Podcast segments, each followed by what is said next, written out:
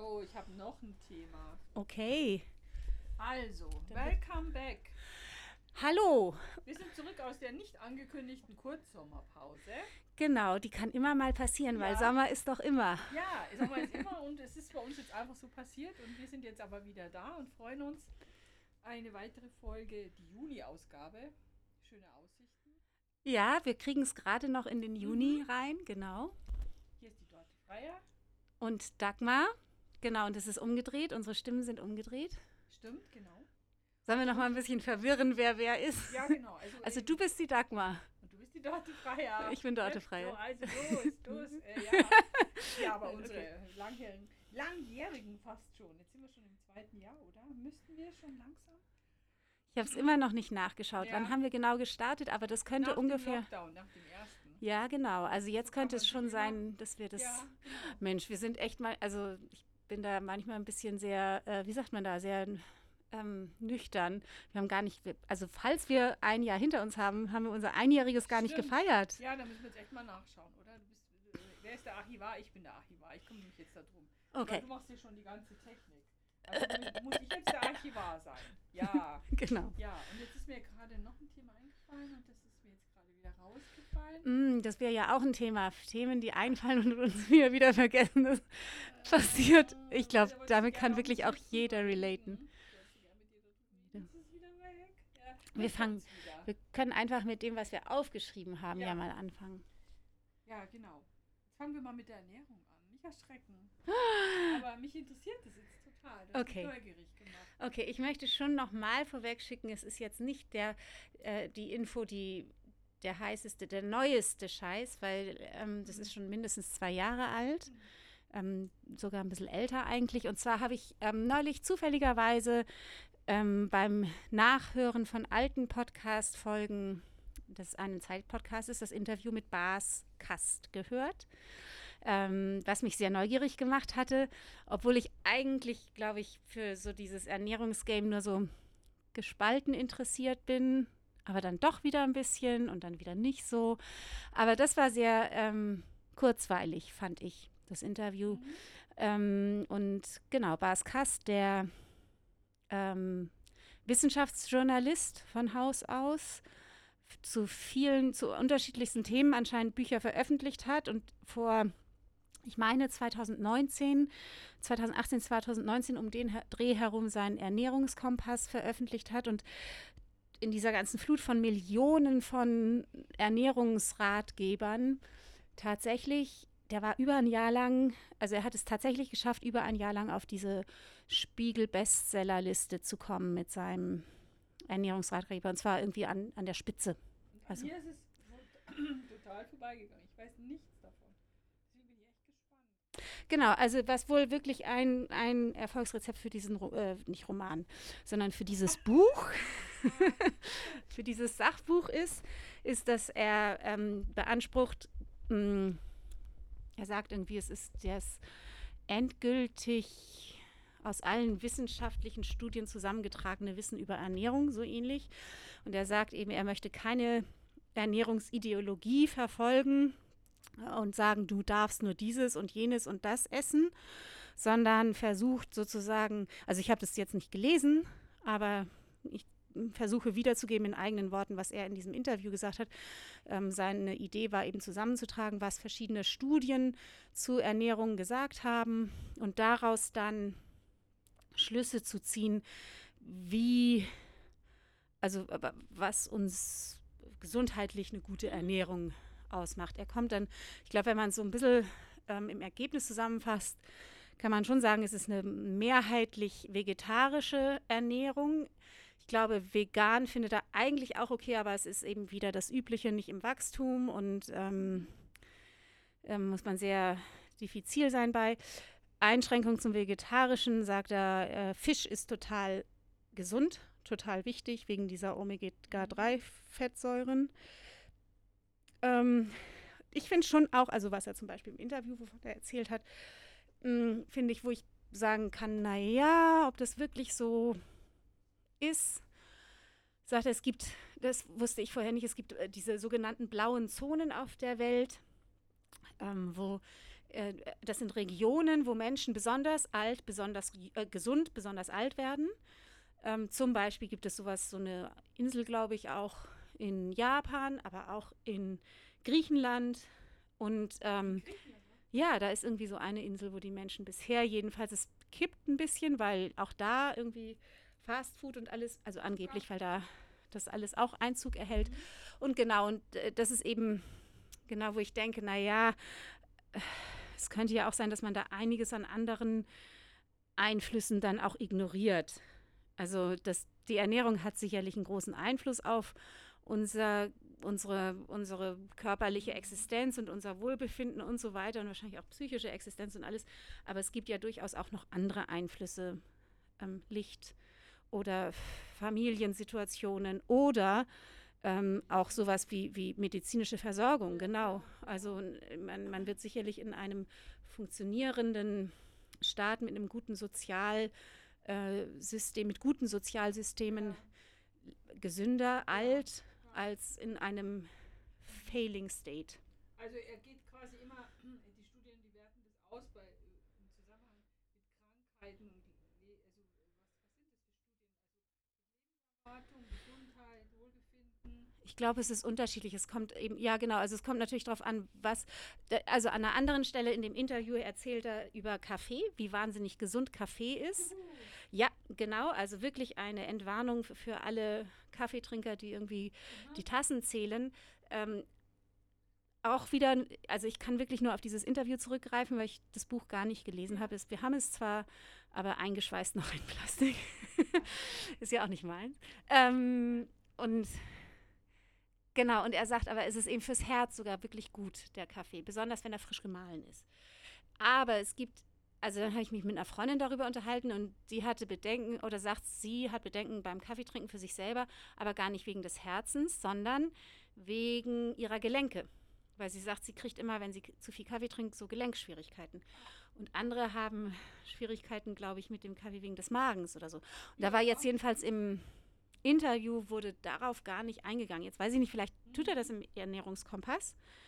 Aber ähm, da, so, so könnte ich mir schon vorstellen, dass es ja auch immer wieder unterschiedliche Aspekte gibt, unter denen man Studien führt, unter denen man sie aber auch liest und Ziele, mit denen man oder Absichten, mit denen man sie liest. Ähm, interessant beim Interview fand ich schon auch, dass er auch gesagt hat, es ist auch wahnsinnig schwierig häufig, Studien sauber zu führen, weil man eben tatsächlich oft ja mit einer Fragestellung herangeht, die einen in eine bestimmte Richtung drängt oder in, in eine bestimmte ja. Richtung führt. Also oft ist die Fragestellung halt nicht ganz wirklich offen oder es ist einfach schwer, eine Methodik zu entwickeln, die neutral ist. Die neutral ist, weil das ist schon schwierig, weil du oder gesunde oder genetische Faktoren mitbringen. Du weißt ja dann am Ende gar nicht,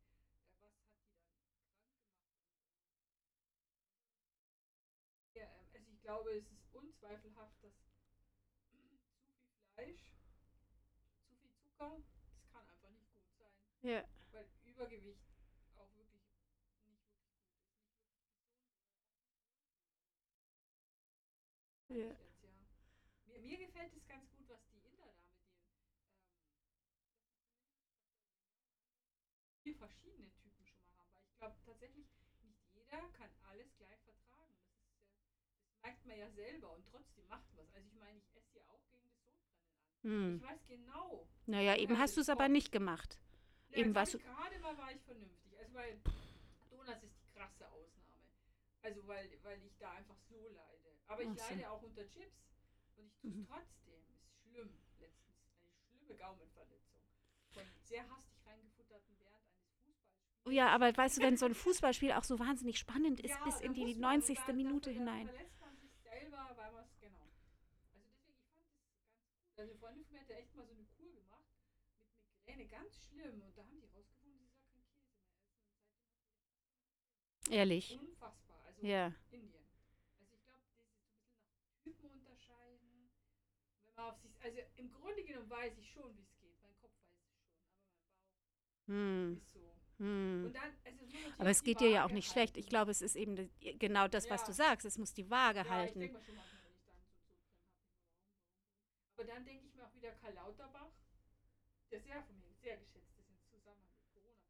Aber der weiß ja, der ist ja ganz dünn und der nimmt ja kein Salz zu sich. Oh. Wenn der zum Italiener geht, müssen die ihm extra Nudeln ohne Salz kochen. Habe ich jetzt mal gelesen, scheint zu stimmen. Okay. Und da denke ich mir wieder, da bin ich lieber tot. Also dann sterbe ich halt zehn Jahre früher. Doch, mal bitte das ist doch kein Leben, oder? Ja, also tatsächlich koche ich auch relativ mit relativ, ich muss immer ein bisschen aufpassen, dass es nicht zu versalzen ist, mein Essen. Ja. Aber ich finde dann immer die Ausrede, dass ich halt so verliebt bin, dass ich es reingetan habe. Aber ähm, also das heißt, es gibt dann auch nicht so die eine Antwort, also außer dass er sagt, vegetarisch mit Fisch, das wäre gut. Mm. Ja. Genau, und wenn Fleisch, glaube ich, dann geht er auf Geflügel ein. Geflügelfleisch, also eher dann noch, also das sind eigentlich ja auch alles Sachen, die wir mittlerweile so Wissen, eingeatmet haben, sozusagen. Aber er sagt ja auch was zum Beispiel zu diesen ganzen Moden, wie zum Beispiel diese Steinzeit-Diät oder was ist so Genau, aber das, also letztendlich versucht er da halt sich rauszuhalten und sagt, naja, also so eine Steinzeit-Diät, Puh, kann man sich überlegen, aber man muss halt auch dran denken, das ist vor vielen, vielen, vielen, vielen, vielen Jahren gewesen und die Menschen damals sind auch nur 40 geworden. Also ähm, ja, und das, das fand ich, das war in dem Interview, hat er das eben auch erwähnt, das fand ich echt ganz nett, auch mal zu sagen, so, äh, es hat nicht so viel Sinn, irgendwie sich so ein ganzes Konzept zu überlegen. Ich hätte schon interessant, also was ich schon auch spannend finde, ist, ich bin ja so ein bisschen sozialisiert über meine Mutter mit diesen ähm, Bruker-Leuten aus Lahnstein, ähm, so ein bisschen alternativ, also ein Arzt, der im vergangenen Jahrhundert äh, sehr zur Ernährung geforscht hat. Und ich glaube, man muss gerechterweise wirklich sagen, wirklich auch Pionierarbeit da geleistet hat und wirklich sicherlich gegen alle Widerstände ähm, seine Ernährung, seine Überlegungen zur Ernährung durch und umgesetzt hat. Und ich glaube auch bestimmt Menschen geholfen hat, aber das Ganze, ich habe den Eindruck, als wäre das Ganze schon auch ein bisschen in so eine fast sektenartige. Gruppierung abgewandert. So, und ähm, dann ist es aber trotzdem, ähm, und meine Mama war da ja sehr engagiert und hat auch nicht gespart mit den Hinweisen, dass wir nicht so viel Zucker essen sollen und nicht so viel Weißmehl und so weiter. Und dann ähm, tut es mir jetzt schon leid, 20 Jahre später, wenn dann irgendwie das auf einmal so ein bisschen so ein Konsens wird und ich denke so, ach ja, sie hatte schon, also sie hat es halt schon damals eigentlich so gesagt, ne? Und, und hat, wurde dann immer fies belächelt, nicht fies, aber schon krass belächelt. Also das muss man schon sagen, ich hätte ihr, da war sie vielleicht ein bisschen 20 Jahre zu früh sozusagen. Aber ähm, ja, ja, das Andererseits ist es ja total gut. Also es zeigt ja einfach, dass wir sozusagen eine, als also gesellschaftlich, dass, wenn das schon zum Mainstream jetzt wird, ja. dass man einfach da einen großen Schritt vorwärts macht. Ja, auf jeden Fall. Also damals war das auf jeden Fall revolutionär, was deine Mutter gemacht hat, weil das waren ja die schlimmsten Jahre, sagen wir mal so ab 60 bis so der, jetzt, ich finde so in den 2000er Jahren fängt man ja an über Essen, wir haben ja überhaupt uns null Gedanken gemacht. Es gab ja null Reflexion zu Essen. Ja, bei mir also nicht null. in der Familie. Bei uns war bei das uns ständig also Thema. Also die Großelterngeneration dagegen, aus gewissem Mangel heraus eigentlich so leben. Ja, die waren wahrscheinlich froh, wenn sie überhaupt. Also ich weiß, dass eben bei uns zu Hause gab es keine, also gab es ja ganz viel Gemüse, viel Rohkost ja. und sowas, es aber grundsätzlich nicht gab, waren Steckrüben, weil meine Großmutter das nicht mehr sehen konnte nach diesem irgendwie, ja. was war das, 46, 47, irgendwo, ja, also kurz nach dem Krieg, dieser Steckrübenwinter, wo sie alles aus Steckrüben gegessen haben. Ja, ja, das glaube ich auch. Ja, also da war es eigentlich schon auf einem guten Weg, gell? Ja. Und, ja.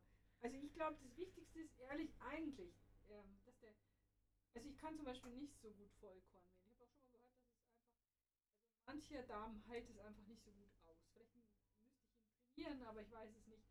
Und ich habe ich hab kein Problem mit Gluten, aber es haben natürlich viele, muss man auch, man muss schauen, wie gut verträgt man Milch,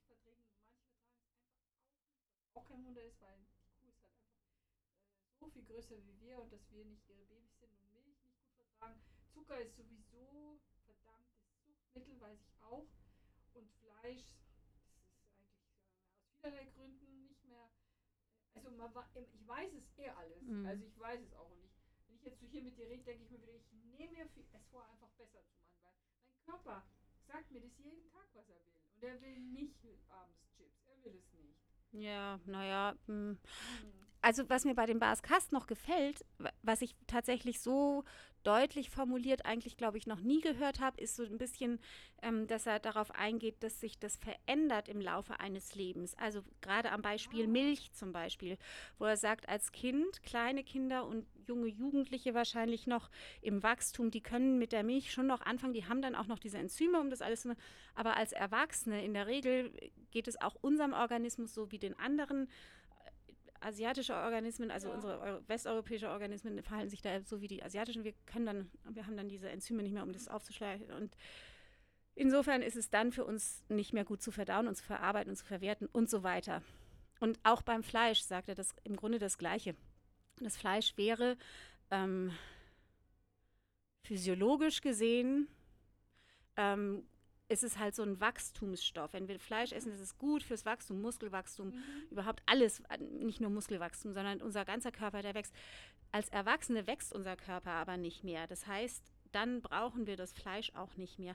Und ich fand diesen Gedanken ehrlich gesagt ähm, ganz interessant, dass ich ähm, mhm. wirklich unterscheide zwischen ähm, den verschiedenen Lebensaltern, was ich da brauche. Das ja, korreliert natürlich auch mit dem, dass wir ab einem gewissen Alter einfach kaum noch was brauchen. Ja, also noch so wahnsinnig wenig zu essen. so spannende neue Hobbys wie du, dann schon. Aber ich habe mir das nee, jetzt, selbst da brauche ich fast nichts. Besuch von meiner kleinen Nichtenwesen. Und die Einjährige, die kann jetzt gerade laufen. Und die läuft ja wirklich den ganzen Tag. Also wenn die nicht schläft oder isst, ist sie nur am Rennen. Rennen, krabbeln, krabbeln, rennen, rennen, krabbeln. Da denke ich mir, ja klar braucht die viel Energie. Ja, und wachsen. Sie ist ja auch die ganze Zeit am Wachsen. Sie wächst, sie entwickelt sich und sie rennt wie mhm. eine Verrückte den ganzen Tag.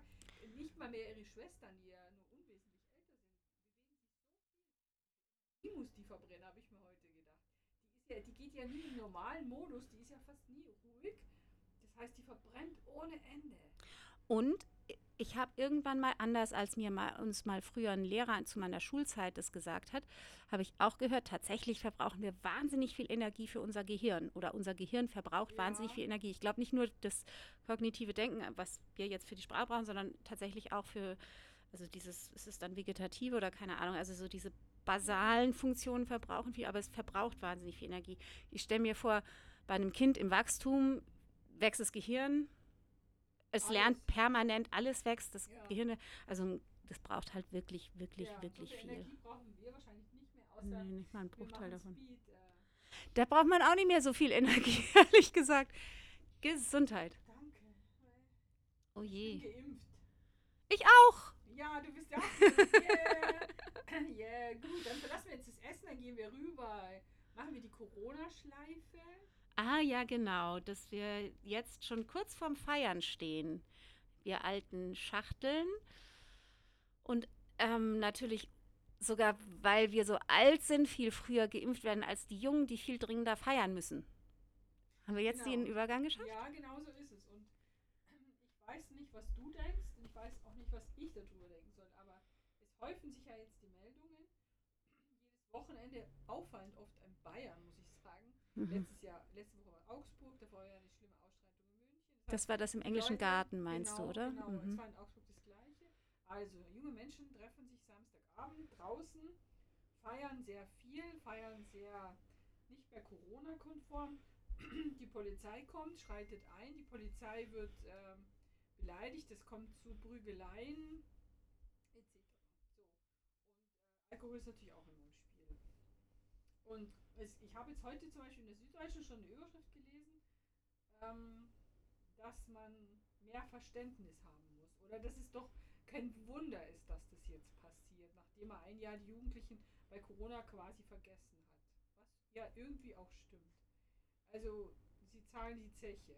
Das ist so. Mm, ja. Ja. Und jetzt, weiß ich halt nicht, was ich davon halten soll, weil ich finde es trotzdem nicht richtig, Polizisten zu beschimpfen.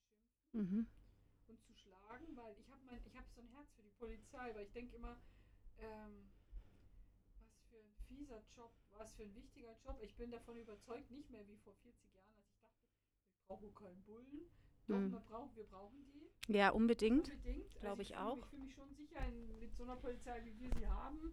Ich finde auch nicht, dass die alle Faschisten sind, sondern die meisten sind ganz gute, normale Bürger, die versuchen, eine Ordnung aufrechtzuerhalten und ich bin mir sicher, dass es die nicht geben würde ohne Polizei. Leider, so ist mein Menschenbild.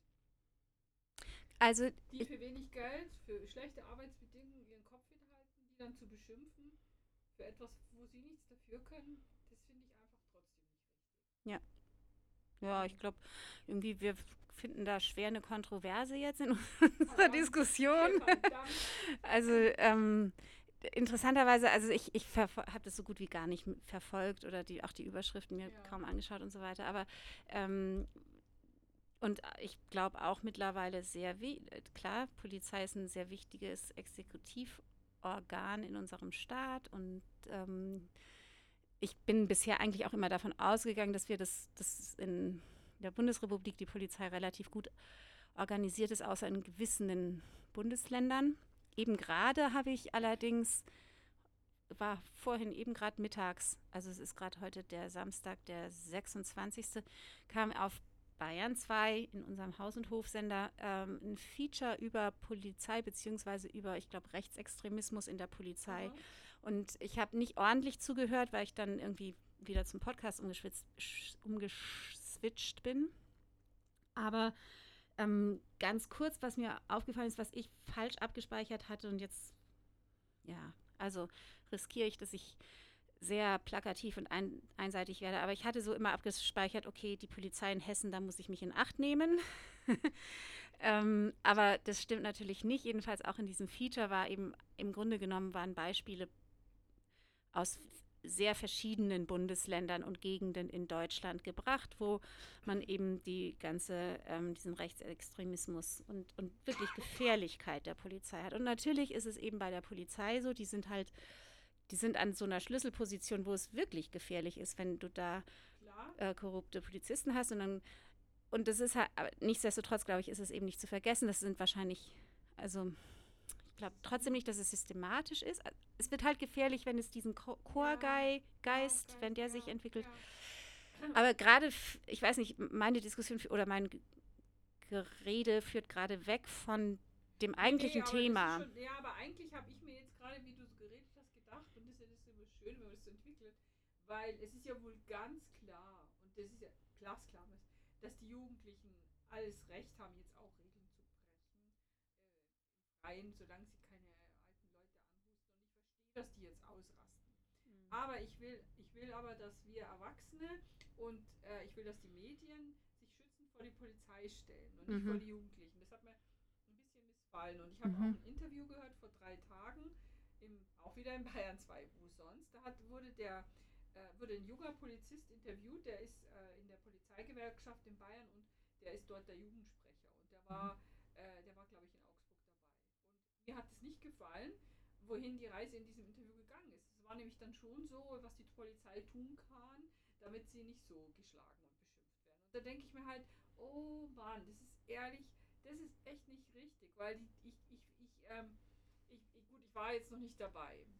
Ich war in Wackersdorf dabei. Es war mein letzter Kontakt aber ich finde nicht unbedingt, dass die das eskalieren, sondern einfach, dass man das einfach nicht tun darf, dass man diese unschuldigen, meistens ja eh noch blutjungen Bereitschaftspolizisten beschimpft, bespuckt, ihnen was, äh, Flaschen an den Kopf wirft, auch übrigens Rettungssanitätern, mm. das kommt ja noch dazu, mm. sondern also und da finde ich gehört auch, dass, dass die Gesellschaft sich auch vor diese Gruppe stellt, die jetzt echt auch in Corona echt einen blöden Job hat. Weil die müssen nämlich das transportieren, was die Politik macht. Und natürlich ziehen die den Hass auf sich. Und also, also eigentlich geht es mir bei der ganzen Geschichte nur darum, dass ich eine Lanze für die Polizei bringen möchte. Was ich jetzt auch überhaupt gerade gar nicht verstehe, warum ich das jetzt so leidenschaftlich tue. Aber ich komme halt auch aus dem helfenden Beruf und irgendwie finde ich, das haben die nicht verdient. Die halten ihre Rübe hin. Natürlich gibt es 5% Faschus. Das war blöd vom Seehofer, nicht diese Studie machen zu lassen. Mhm. Aber mhm. ich komme auch aus einer Branche, nämlich der Altenhilfe, wo man auch gerne mit Generalverdacht und Generaldiskriminierung mhm. yeah. um sich schmeißt. Ja? Vielleicht bin ich deswegen so leidenschaftlich, weil es sind ein Haufen gute Leute. Ich verstehe überhaupt nicht, wie man diesen Beruf lernen will, weil man wird nicht gut bezahlt, man schuftet sich doof und dann wird man auch noch an jeder Ecke blöd angemacht. Eigentlich fast wie Altenpfleger. Vielleicht bin ich deswegen da auch so betroffen, weil ich denke, ohne die geht's nicht. Und ja. Es ist nicht anständig, was da gerade passiert. Und die kriegen es jetzt auch ab in diesem Corona-Sommer, das sage ich dir. Jedes Wochenende wird es Mm. Und schuld sind nicht die, sondern das sind, Verordnungen. Schuld ist eigentlich der Virus. Mm. Und die kriegen einen auf die Backe. Das ja. ist einfach unfair. Bitte lass die Polizisten in Ruhe, liebe. Unsere schlagkräftigen oh, HörerInnen. ich weiß ja auch, warum mich das die ganze Zeit so beschäftigt. Ich glaube, ich fühle das so mit denen, dass, dass sich das einfach nicht gehört. Mm. Also, ich finde schon, eben, ich bin total, stehe total hinter dir, was du da sagst. Ich finde trotzdem, möchte ich schon nochmal sagen, dass es, oder gerade nicht trotzdem, sondern gerade deswegen, das ist halt auch ein Beruf, der freiwillig ergriffen wurde. Sowohl sozusagen die Pflegeberufe ja. als auch Polizei ja. ähm, oder die Poli die, dieser Beruf des Polizisten. Aber einerseits ist es, also basiert es bei uns ja alles irgendwie auf so einer Freiwilligkeit, dass man diese Jobs macht, aber andererseits sind sie halt total wichtig. Also ja. wir brauchen für unsere Gesellschaft ähm, diese, diese Berufe, die, und für manche Menschen sind sie ja auch attraktiv, hoffentlich für viele. Ja, und die, die, die sie machen, hoffentlich auch attraktiv. Ja. Aber wenn wir natürlich mh, wirklich auf andere Sache, also Pflege auf der einen Seite und hier jetzt Sicherung der Staatsgewalt auf der anderen Seite sozusagen, wenn wir darauf verzichten, dann kommen wir irgendwie in, also ich habe, genau, ich habe in einem anderen Podcast da, genau, das wäre natürlich das nächste Thema, bist du, möchtest du noch mehr über die. Ich bin emotional jetzt erleichtert. Gut. Dass ich diese Botschaft, ich äh, werde vielleicht jetzt dann auch von vielen Polizistinnen gehört. Wir nennen uns jetzt, wir nennen den Podcast heute Tatütat. die Polizei ist da. Polizei. Bitte nicht erschrecken. Ein, ähm, das ist ein äh, Polizeipodcast oder so irgendwie. Polizei, dein Freund und Helfer können wir es nicht nennen, weil der David Corwin mir alle zweimal, jedes Mal, wenn er das hört, sagt, das ist ein Nazi-Spruch. Das wusste oh, ich gar nicht. Oh das Gott. sei oh, nee, durch die Nationalsozialisten geprägt. Mhm. Vielleicht einfach nur Tatütata für sich sprechen lassen. Ja, ja Tatütata. da, das ist doch ein guter Aufwand. Ja, ja, gut. Genau. Nee, damit bin ich jetzt äh, erleichtert, diese Botschaft müsste raus. Ja, also ich wollte eben kurz nochmal sagen, weil bei Polizei denke ich natürlich sofort an sozusagen auch Sicherung des, der Staatsgewalt und des Gewaltmonopol des Staates, was, glaube ich, total wichtig ist und was nochmal besonders wichtig wurde in diesem, eben jetzt nochmal eine Podcast-Empfehlung, das Politikteil von der Zeit, äh, was geführt wurde letzten vergangenen Sonntag bei dem großen Podcast-Festival mhm. der Zeit, was wir beide ja auch mit großer Begeisterung verfolgt ja, haben. Ja. Und ähm, ich weiß nicht, hattest du den. Nacht, aber nee. Echt, hast du das gemacht so lange? Nein. Ich bin, ich habe dann aufgehört. Es gab ja dann, es gibt ja dieses alles gesagt und da war ja. die Rückert. Ja von Zeitverbrechen. Es war ein Sabine Rückert Überdosis, muss ich sagen. Sie war morgen, ich hatte ganz früh, also ja. gleich beim Start hatte ich ein bisschen was von ihr gesehen. Dann und sie mit Verbrechen. Und dann haben die angefangen und dann habe ich, dann habe ich aber nach eineinhalb Stunden aufgehört. Und äh, wie ich dann ins Bett bin um halb elf, habe ich gedacht, ach so spaßeshalber, gucke ich rein, sind die immer noch da? Und dann bin ich wie immer mit meinem iPad im Bett eingeschlafen und wach um eins auf oder um halb eins und gehe wieder rein, da haben sie gerade Schluss gemacht.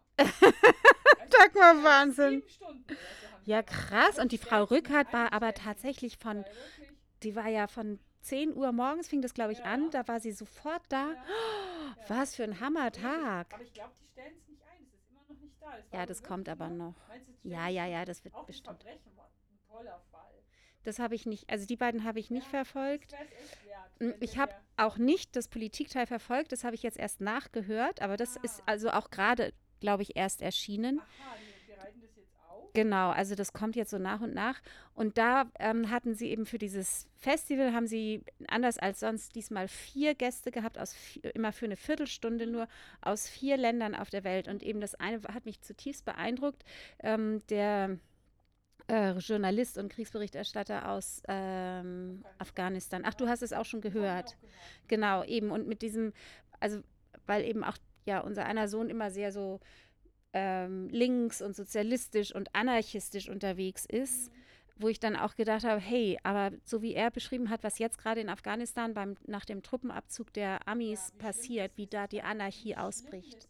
Ganz fürchterlich. Echt, dass es äh, vielleicht eher gut ist. Also man hat schon gehört, dass es nicht gut ist, aber dass es so reinhaut, dass die Amerikaner jetzt weggehen, mm. das ist ja der Wahnsinn. Mm. Das ist ja unverantwortlich, denkt man sich da. Mm. Also wir hatten das familiär einmal kurz andiskutiert, weil natürlich sich auch die Frage gestellt hat, auf der anderen Seite, dass seit vielen Jahren ist die UN da und irgendwie im Rahmen dieser Mission ja eben viele Nationen, die dort äh, stationiert sind. Es hat sich anscheinend so wenig verändert.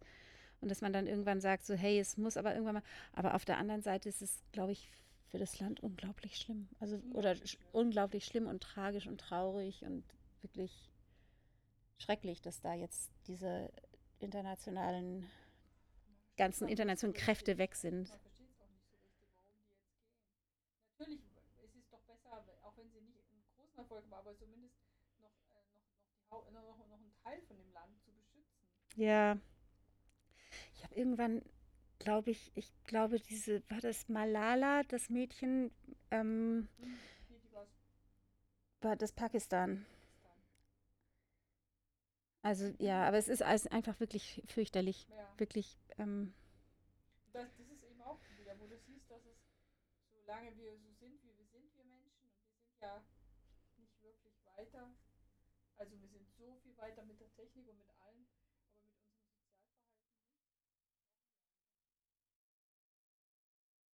Mm, mm. Außerdem bin ich natürlich schwer beeindruckt von meiner neuen Zombie-Serie.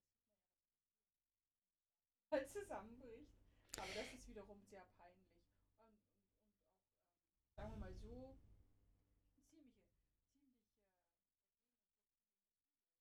Ja, aber vielleicht fängst du an, weil du jetzt gerade aus dieser also Tragik des Afghanis der Afghanistan-Situation in die ja, ja Unterhaltung, tragt der Unterhaltungswelt rüber. Das finde ich schon. Nee, finde ich ja, ja. Ja, aber ja. Ja, es ist ein derber Übergang. Ja, aber ich versuche das total soft zu machen, geht aber nicht. Es ist, ja, es ist derb, aber es ist eigentlich unverschämt von mir. Aber so ist Nö. Es. Nee, es ist, ähm, ich liebe dystopische Serien. Mm. Ich liebe Dystopia. Und ich denke und das, das ist halt, und das gucke ich jetzt gerade, gucke ich wieder gerade so eine Zombie-Serie, aber die Zombies sind mir egal. Es heißt Black Summer, es ist Netflix und es geht einfach darum, was passiert, wenn du Menschen unter Druck kommen lässt, wenn die Staatsgewalt weg ist und wenn es ums Überleben geht. Und dann sind wir alle wieder Tiere, sofort. Und das macht mich fertig. Und wir haben es ja nur so am Rande jetzt gestreift bei Corona, aber man hat eine Ahnung bekommen, dass es so ist. Mm. Nur hm. eine kleine Ahnung, ich sage nur Klopapier, ja? Wirklich, oder? Ist ja, ich habe so? heute wieder welches gekauft. ich muss jetzt jedes Mal, nee, jedes Mal, wenn ich jetzt eine Packung Klopapier kaufe, muss ich ein bisschen schmunzeln. Immer wieder, hm. Und dann denke ich, und das war wirklich, da war ja, das war ja noch, das war ja nur wirklich eine, eine Mini-Krise. Es ist wirklich, man kann es nicht anders sagen, was dann passiert. Und dann merkst du halt wieder, wo wir herkommen und wo wir noch nicht weit weg von davon sind.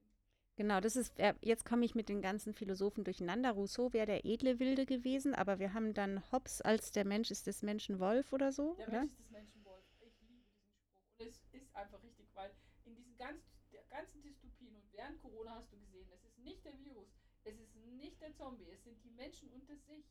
Wenn wir alle zusammenhalten und solidarisch wären und human, dann könnten einem, könnten einem ganz viele Krisen nichts anhaben. Aber das sind wir nicht. Die Stärkeren wollen, es ist immer noch der volle Darwinismus in uns drin. Mm. Es ist so. Hm.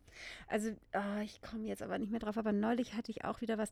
Ganz am Anfang, ganz am Anfang von der Pandemie hatte ich eine Diskussion und da hatte die, meine Gesprächspartnerin hatte gesagt, so, allein, weil, also, äh, das ist wieder, sie hat es nicht so gesagt, sondern ich ich paraphrasiere wieder, allein weil die Leute, die Entscheidungen treffen, die Macht haben, kann man ihnen misstrauen. Und dann habe ich gedacht, so, hä, nee, kann ja nicht sein, geht doch nicht. Also das wäre sozusagen der Maßstab oder das wäre ja auch die Rechtfertigung dafür, dass du sagst, okay, ich informiere mich über YouTube oder sonst nicht YouTube, sondern ich will, also übers Internet, über irgendwelche Quellen, nicht etablierte Quellen und denen glaube ich mehr als den etablierten Zeitungen, weil die haben die Macht und denen glaube ich auch mehr als den politischen Stimmen, weil die haben die Macht, sich zu äußern, die haben eine Öffentlichkeit.